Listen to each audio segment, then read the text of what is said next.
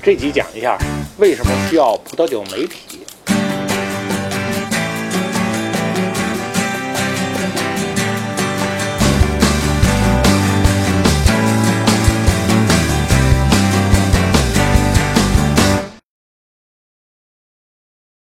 喝葡萄酒呢，喝白酒呢，这乐趣呢完全是不一样的。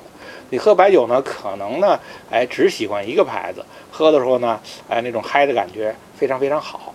但葡萄酒的乐子呢，在哪儿呢？在于喝葡萄酒的变化。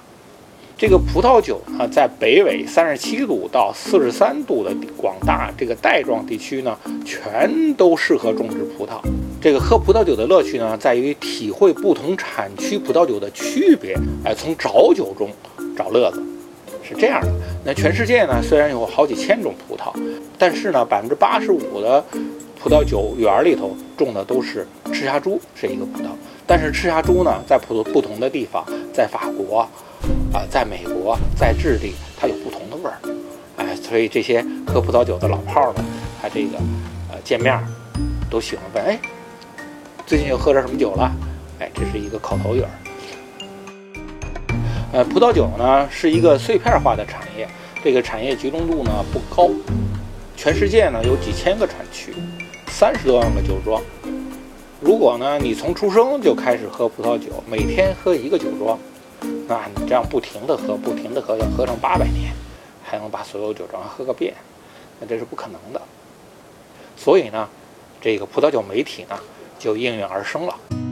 老外的习惯呢，遇到不容易说清楚的事儿呢，喜欢搞一个这个比较有公信力的评级机构。他在这个葡萄酒行业呢，哎，也有所谓的权威媒体，就那么四个，叫俗称三 WED，这是指四个杂志的这个抬头的缩写。三 W 呢是 W and S，W，S，还有 WE。这个 E 呢是 Enthusiast，哎，葡萄酒热心家；ED 呢是 Decanter，就是那个 B 酒瓶儿。哎，这几个媒体呢，就是全世界呢最顶尖的媒体。那全世界几十万个酒庄呢，就特都是特别希望得到这些媒体的评价。你说这些媒体每个月出一本杂志，一年加起来也就四十多期，那几十万个酒庄。所以呢，这些小酒庄呢，只要得到这个媒体的打分以后，马上这个酒呢就特别好卖了，啊，因为葡萄酒呢还是一个相对过剩的这么一个行业。比方说，这个有某款葡萄酒的宣传资料上头有这么一个注解，啊，二零零八，WE 八十五，就说明呢这款葡萄酒，二零零八年份的，曾经获得 WE 杂志八十五分的评价。像葡萄酒媒体的打分。